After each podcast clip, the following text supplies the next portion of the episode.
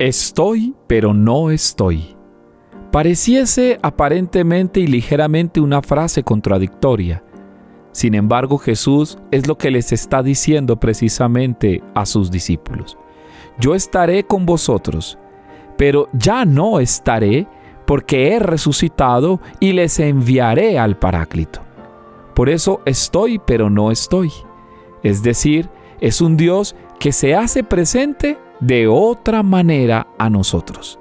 Después de su resurrección, Jesús seguirá presente en las palabras de sus discípulos, en el caminar de sus discípulos, en el mensaje de sus discípulos, en el amor de sus discípulos, en los milagros de sus discípulos. Estoy pero no estoy porque Él se hará presente en ti, pero su cuerpo glorioso y glorificado estará acompañándote. La fuerza de su resurrección seguirá contigo. Es un lenguaje paradójico de Jesús, pero señala en parte el modo de ser del reino de Dios, mis hermanos. El modo de ser de Jesús es que pertenecemos a Él, pero aún no podemos llegar a Él plenamente. El modo de ser de Jesús es que tenemos la gran riqueza de sus palabras, pero aún no lo tenemos completamente en nuestras palabras. El modo de ser del reino es que tenemos al Espíritu de Dios, pero aún no estamos en la plenitud de la vida del Espíritu de Dios.